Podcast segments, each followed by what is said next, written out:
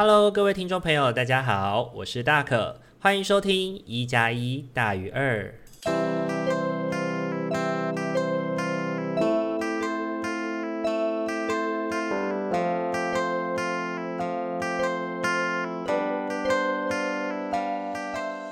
Hello，各位听众朋友，大家晚安！欢迎大家又在礼拜天的晚上回到我们一加一大于二的节目当中。大家这一个礼拜都过得还好吗？这一周哦是最后一周的上班啦，外面的天气超级冷，大家辛苦了。那在礼拜天的晚上呢，刚好也适逢我们的农历新年初一，祝福大家大年初一新年快乐喽！希望大家新年行大运。那不知道大家过年的时候在家有什么样的计划呢？嗯，我必须呃，在这边跟大家推荐一件事情，就是《后宫甄嬛传》的马拉松又开始喽。每年新年的时候呢，在 YouTube 上面呢都会有直播《后宫甄嬛传》的马拉松，二十四个小时不间断的播这样子哦，然后都会一路播播播播到过年的结束。那其实每年在播这个《后宫甄嬛传》马拉松的时候，那个聊天室都蛮精彩的。如果大家无聊的话，不妨也可以上线参与一下喽。那这一周呢的生活分享呢，大可第一件事情想分享的其实是，呃，我回想自己这个礼拜的生活，好像每一天几乎都在搬电脑，诶，因为呢最近忍痛哦把设备给更新了一下，然后呢我。就是让自己在未来可能在行动工作或在家里工作的时候，跑一些城市啊，或者是要多工作一些处理的时候，也可以比较稳定。比如说一边录 podcast 的时候，一边要处理别的事情的话，也可以比较不那么累格这样子。不过很无奈的事情是啊，不小心这样买到了机王这样子，所以前前后后呢跑去更换跟维修了零件三次这样子，真的是每次在搬主机又把它收到那个箱子里面，这样前前后后这样来。来回回三次，真的是要搬出二头肌了，这样。然后这个礼拜不知道是不是因为适逢过年哦，同时有好多事情紧急着要处理哦。其中一件事情是，呃，在农历年前的时候，我收到我的那个信用卡要换发的讯息，结果呢，不知道为什么鬼使神差，他寄去了我之前的公司的地址，然后寄去公司的地址之后呢，那个邮差居然就是在明明应该是在上班的时间，他是他却没有去把它投。就是没有把它投递进我们的办公室，结果呢，导致就是他后来直接发了一张就是邮局的认领单这样子，然后呢，同事们都觉得哎、好奇怪哦，为什么就是你明明就没有来投递，而且你就是平常邮差上班的时间，我们公司也都有开门啊，可是你根本就没有来投递，却直接的丢这个，就有点是觉得说是可能邮务是偷懒这样子，所以呢，后来我就听从了同事的建议哦，打电话去那个邮局的总局，然然后进行就是有点像是客诉吧，对对对，然后后来呢也收到了相关的就是回应这样子，然后那个回应的人是说呢，因为这个邮差送我们这一区的那个邮差是新来的，所以呢导致说他在第一次去送的时候呢，我们的呃行政人员告诉他说，哦这个人已经很久没有在这边上班了哦，所以要麻烦你把这封信退回去。他已经说得很清楚了，就是退回去，但是呢这个邮差很。担心说退回去会被客诉，所以呢，他就是硬是就是呃，把他当成就是这个人没有领到这样子，就是邮差未遇这样的状况来做处理，然后要要我的同事去领这个去领这封信。可是因为要去邮局领这封信，必须得要是我本人，或者是我需要授权要有印章给我的同事，他才有办法去帮我领这封信，导致我的同事非常的麻烦这样子。然后后来我就跟他讲说啊，那你看这个状。态之下，他还不是被客诉了，对，所以我觉得这件事情就是要按照流程来嘛。其实你按照流程把它退回去之后，我这边会收到讯息，那我也这边也方便我去处理啊。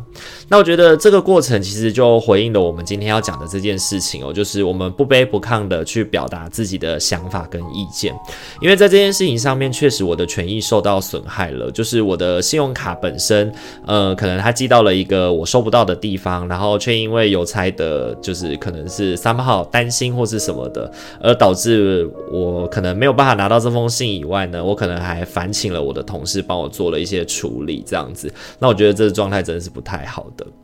那我觉得在这个过程当中，大家如果可以的话，就是就是有一些自己权益受损的地方啊，可行的话就是不要只是吞忍下来啦。尤其是在这个过程当中，摆了明是自己吃闷亏，我们也总是得要去搞清楚说，诶，这个部分是要怎么去做处理，或者是也要让当局的人知道说，诶，有这样的状态发生，然后希望他们可以在后续的流程里面去做修正跟改变，不要再发生一样的事情了。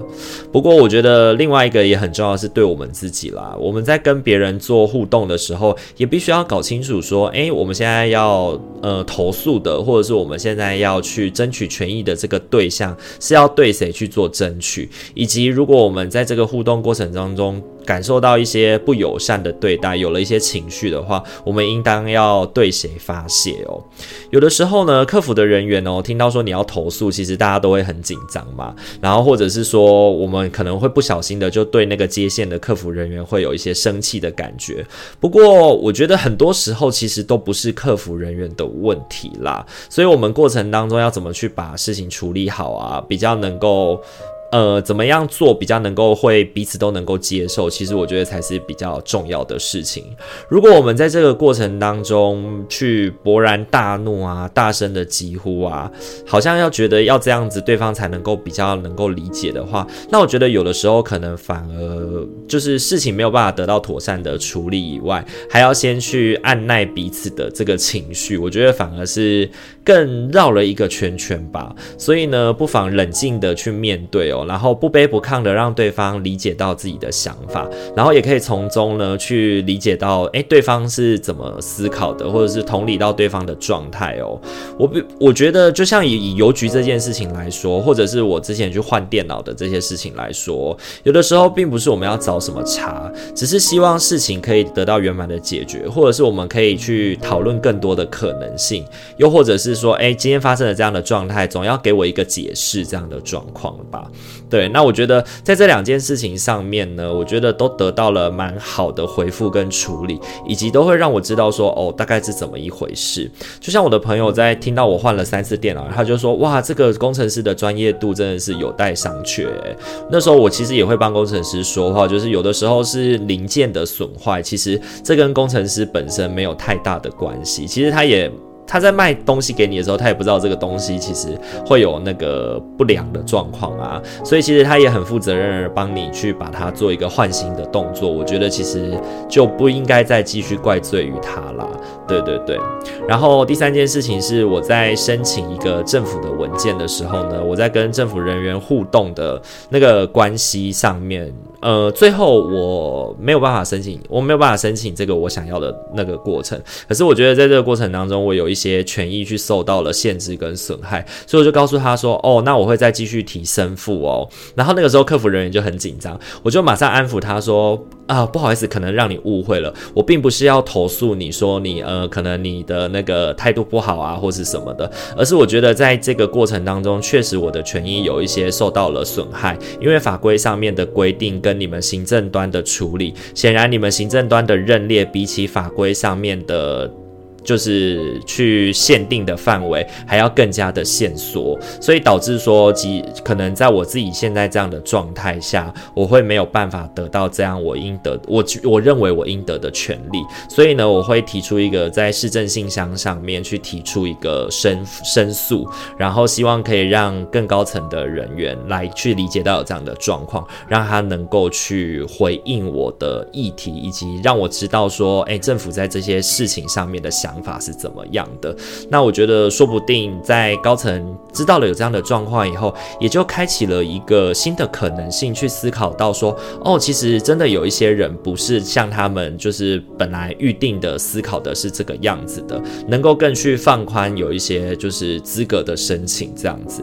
那我必须说，我遇到的这个客服人员真的是很棒的人，他在这个过程当中其实也帮助我去想了一些方式，也上网帮我查找了一些资料，希望可以让我符合。合资格能够去申请到我想要申请的东西。虽然呢，最后我在跟他讨论的过程里面，这个文件可能不见得能够帮得上忙。不过我觉得我也在这个跟他互动的过程当中，感受到他的用心，去想要为我解决问题，想要能够让这件事情能够调整过去。那我觉得我在那个不卑不亢的那个分享跟互动过程当中，也蛮从他一开始会很紧张，觉得说我要投诉他，到后面他听懂了我其其实想要的，其实是我想要让这个议题能够被更上层的人理解跟看见。他也马上的去意识到这件事情之后，他也告诉我说，那他这边不会先把这个申请案件做退回，而是他会把它上呈给上面的主管，让上面的主管可以去思考做后续的认列，然后让上层的主管去想想说，诶，这样子去做。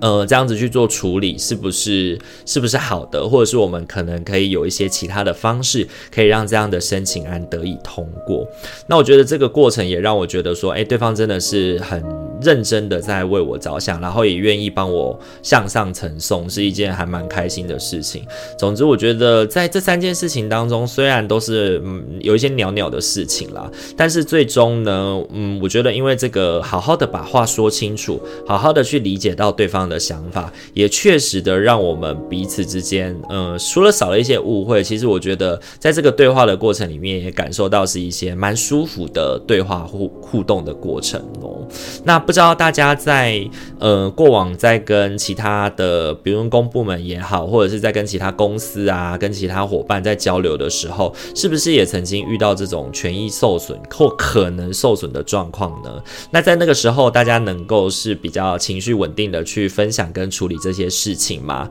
还是说会比较容易情绪上来啊？然后不管就先解决情绪的议题呢？像大可个人是觉得呢，没有必要啦。对，尤其是当你已经理解到说这个东西确实不是在跟你对话的这个人他的层级可以去决定或认列的事情的时候，那我们就更应该要把事情向上的。呃，拉高层级的去做讨论，而不是去不断的为难基层的人员哦。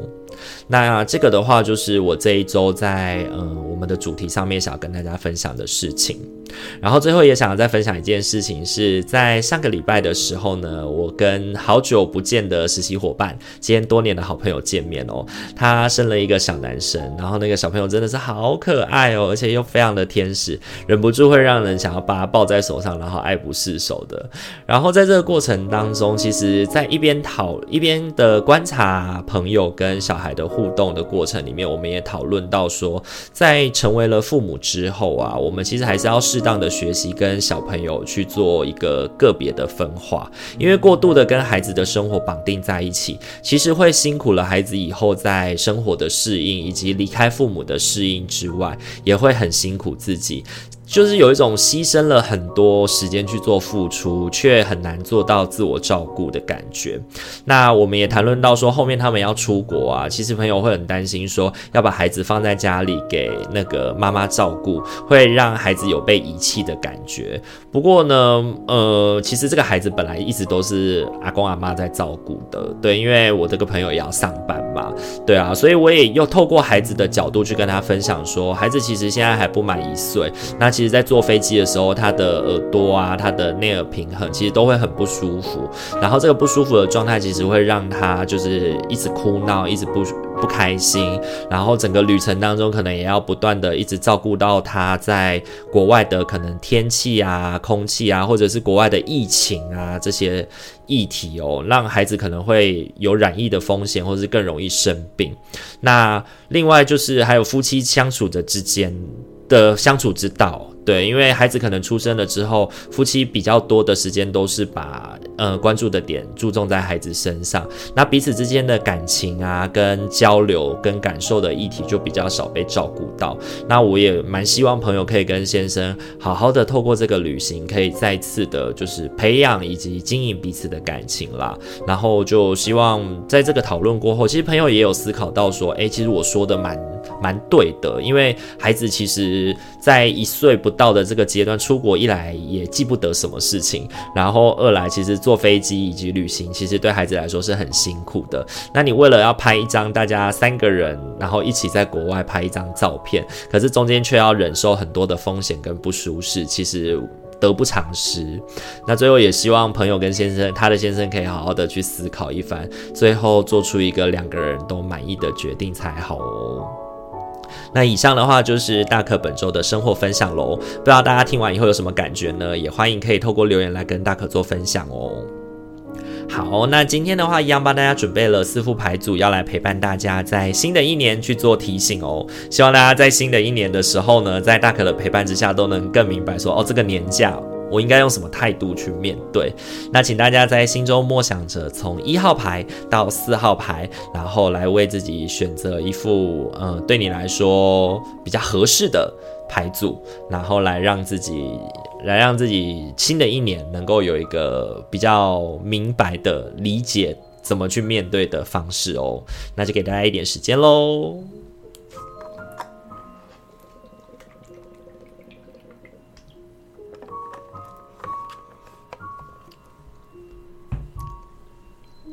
好，首先的话，我们要来揭晓的是我们一号牌的伙伴喽。一号牌的伙伴呢，本周你抽中的天使牌是。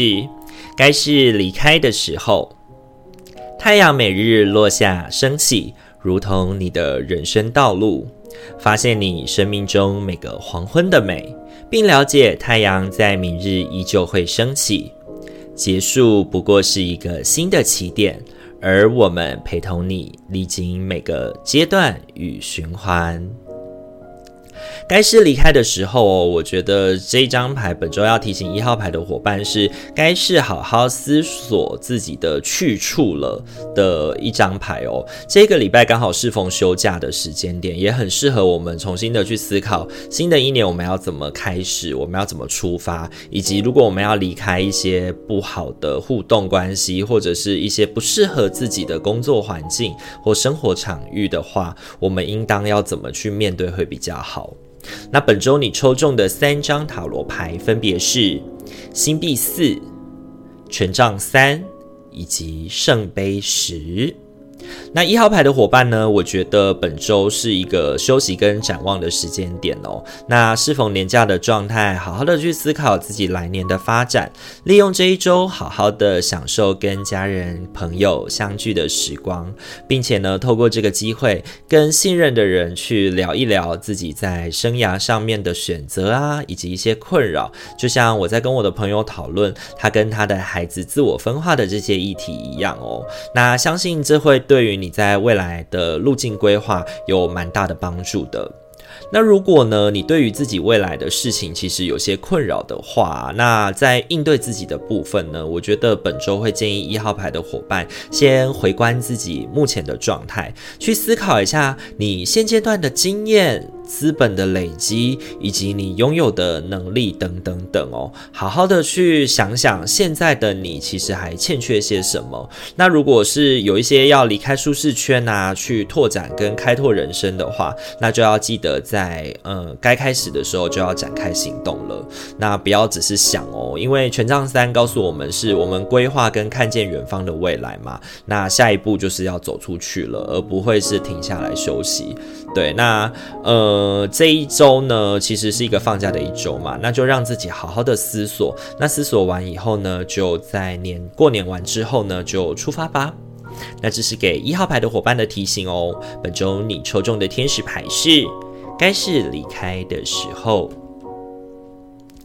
好，再来的话，要轮到的是二号牌的伙伴喽。二号牌的伙伴呢，本周你抽中的天使牌是白日梦。如果你经常做白日梦，你会比较容易聆听与接收到我们的讯息。放松，敞开心胸接受，无需控制你的意念，只要留意任何的感觉、画面或是念头，就像在观赏一部电影，这就是创意所在。二号牌的伙伴，本周抽到白日梦这张牌哦，我觉得嗯蛮适合过年的，不是吗？就是利用过年这个时间呢，好好的让自己嗯放松一下，然后做一点白日梦啊，让自己好好的在这个新年的过程当中呢，有一些嗯过往可能不曾。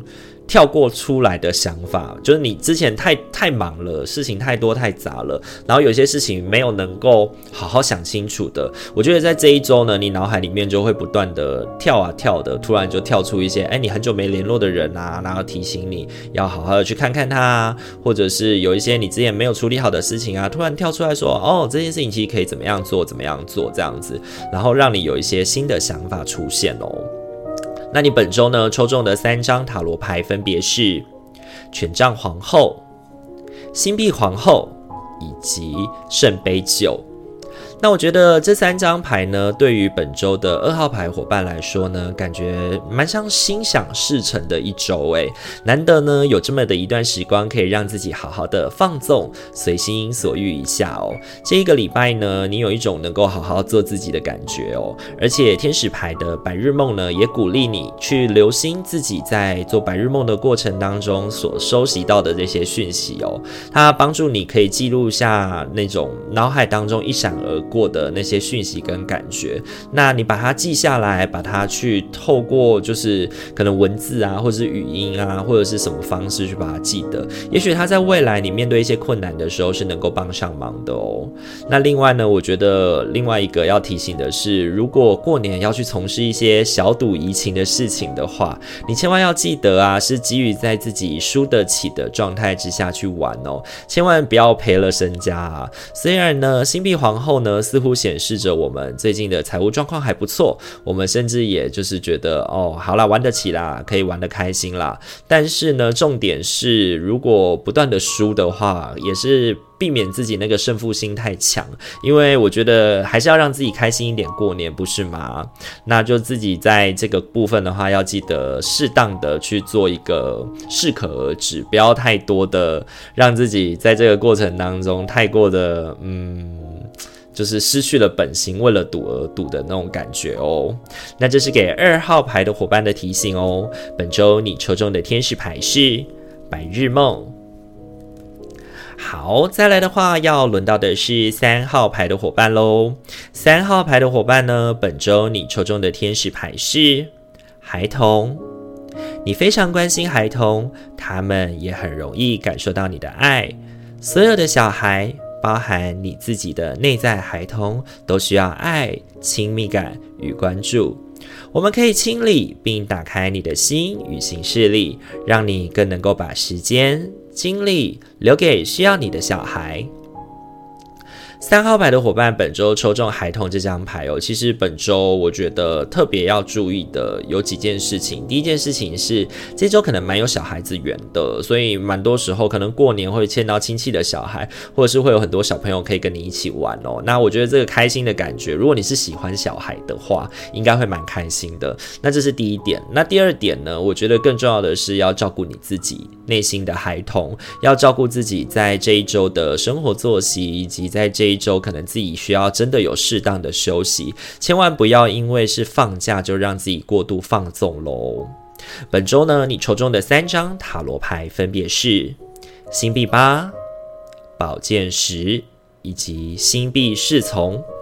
这一个礼拜呢，三号牌的伙伴似乎会有过劳的感觉哦，可能是应酬太多了，让自己应接不暇哦。那我觉得过年的期间虽然是休假哦，却也是我们好不容易可以跟朋友相聚欢庆的日子。而且从牌面上看起来，我觉得这个不无可能以外，另外一个部分是比较有可能是你太过放纵你自己了。那像天使牌的孩童，其实要提醒我们的就是，我们该睡该吃就要照做，因为食要有时，那睡也要有时哦，千万不要让自己熬夜过头了，导致自己没有休息或者是没有睡好，那可能这个过程里面就会容易可能感冒啊，或者是产生身体的不适哦。那此外呢，我觉得本周也是一个蛮适合琢磨自己记忆的时刻啊，因为星币八呢也告诉我们，是过去我们呃一点一滴一滴累积出来的东西，是在这一周可以这样子慢慢的。一点一点的琢磨出来的。那我觉得不妨利用这段时间，好好的把那些以前你没有时间看的书，或者是你一直很想追的、很觉得很棒的电影啊、电视剧啊，把它好好的拿出来追一下、看一下，相信会对于你内心会有很多帮助哦。尤其是可能对于你的灵魂跟情绪会有那种充满的感觉。那本周呢，呃，跟号牌的伙伴一样哦，金钱的部分其实也会有比较多的流动之处哦。那如果你要赌博的话，请要记得，就是钱财进出过于快速这件事情，要适可而止，不要大喜大悲哦。那这是给三号牌的伙伴的提醒哦。本周你抽中的天使牌是孩童。好，很快的要轮到的是我们最后一副牌组喽。最后一副牌组是我们四号牌的伙伴哦。四号牌的伙伴，本周你抽中的天使牌是净化与排毒。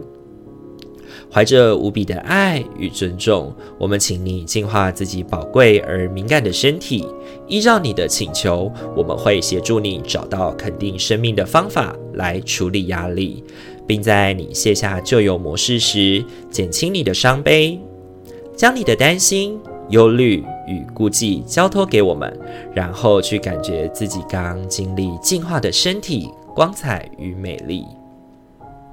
净化与排毒，我觉得本周要提醒四号牌的伙伴是这一周呢，如果我们要去做净化自己跟排毒自己的话，我们首先得要先确认什么是毒。有的时候啊，我觉得对应三张塔罗牌要告诉我们的事情其实蛮有趣的。那我们一起来看一下三张塔罗牌吧。你抽中的三张塔罗牌分别是恶魔、女皇以及月亮。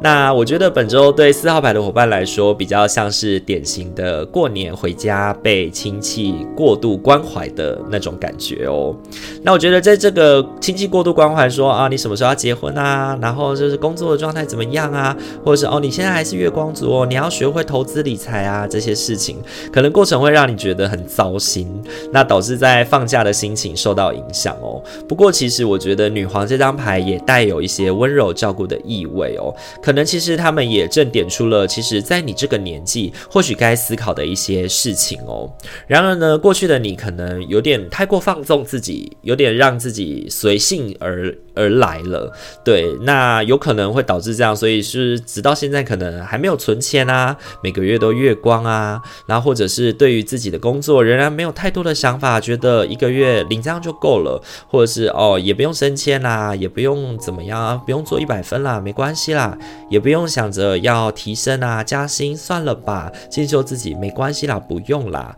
的这种想法哦，或者是你可能依然在摸索自己到底适合做什么，又或者是可能对于自己照顾的失当啊，可能我们常常让自己在心情上面过于躁进了，以至于进退失宜啊，这之类的事情。那以上这些事情其实都是举例啦，那我觉得可能发生，但是也不一定真的完完全全是属于你的，也就是。是回应到净化与排毒这件事情上面哦，也许这些人的说话方式可能没有那么好听，可能也会让你心情有一些受到影响，但不妨也在夜深人静的时候回过头来去思考一下，嗯，到底呃是他们讲的话是毒，还是说我们其实现在过的某些生活形态才是毒呢？而我们要去做净化跟排毒，就是这个好好思索的过程哦。那我觉得有时。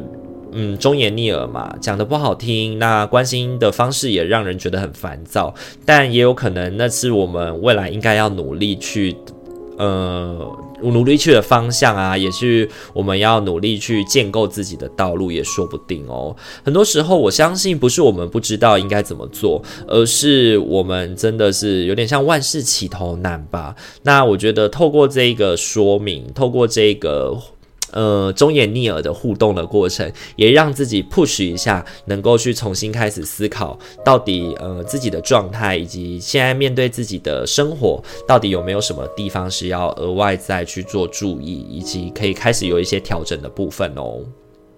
那这是给四号牌的伙伴的提醒哦。本周你抽中的天使牌是净化与排毒。